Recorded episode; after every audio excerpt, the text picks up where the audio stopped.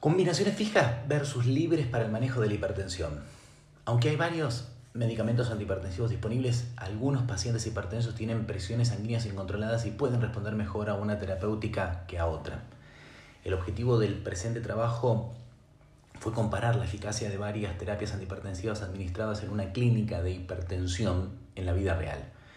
Se evaluaron los esquemas agrupándolos de la siguiente manera. Monoterapia versus terapia combinada, combinación de dosis fijas de medicamentos versus combinaciones equivalentes artesanales, diuréticos versus no diuréticos.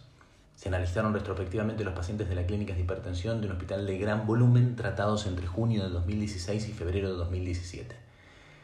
Se recopilaron datos sobre las características básicas de los participantes, datos de la presión arterial, las modalidades de tratamiento, se calcularon y compararon las proporciones de participantes que alcanzaron la presión arterial objetivo después del tratamiento con las distintas modalidades antihipertensivas.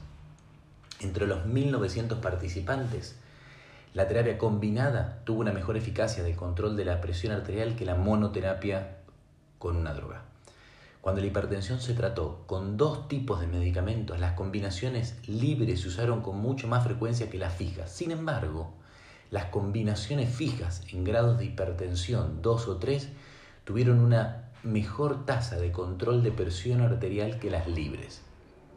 A su vez, se demostró que las terapias combinadas que tenían diuréticos tuvieron mejor control que aquellas terapias combinadas que no contenían diuréticos. Después de este análisis, los autores concluyen. Primero, que en los pacientes evaluados se prescribieron combinaciones libres con más frecuencia que fijas.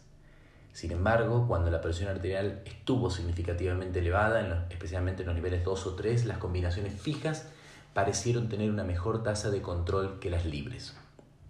Las terapias con diuréticos controlaron la hipertensión de manera más eficiente que aquellas combinaciones que no contenían diurético.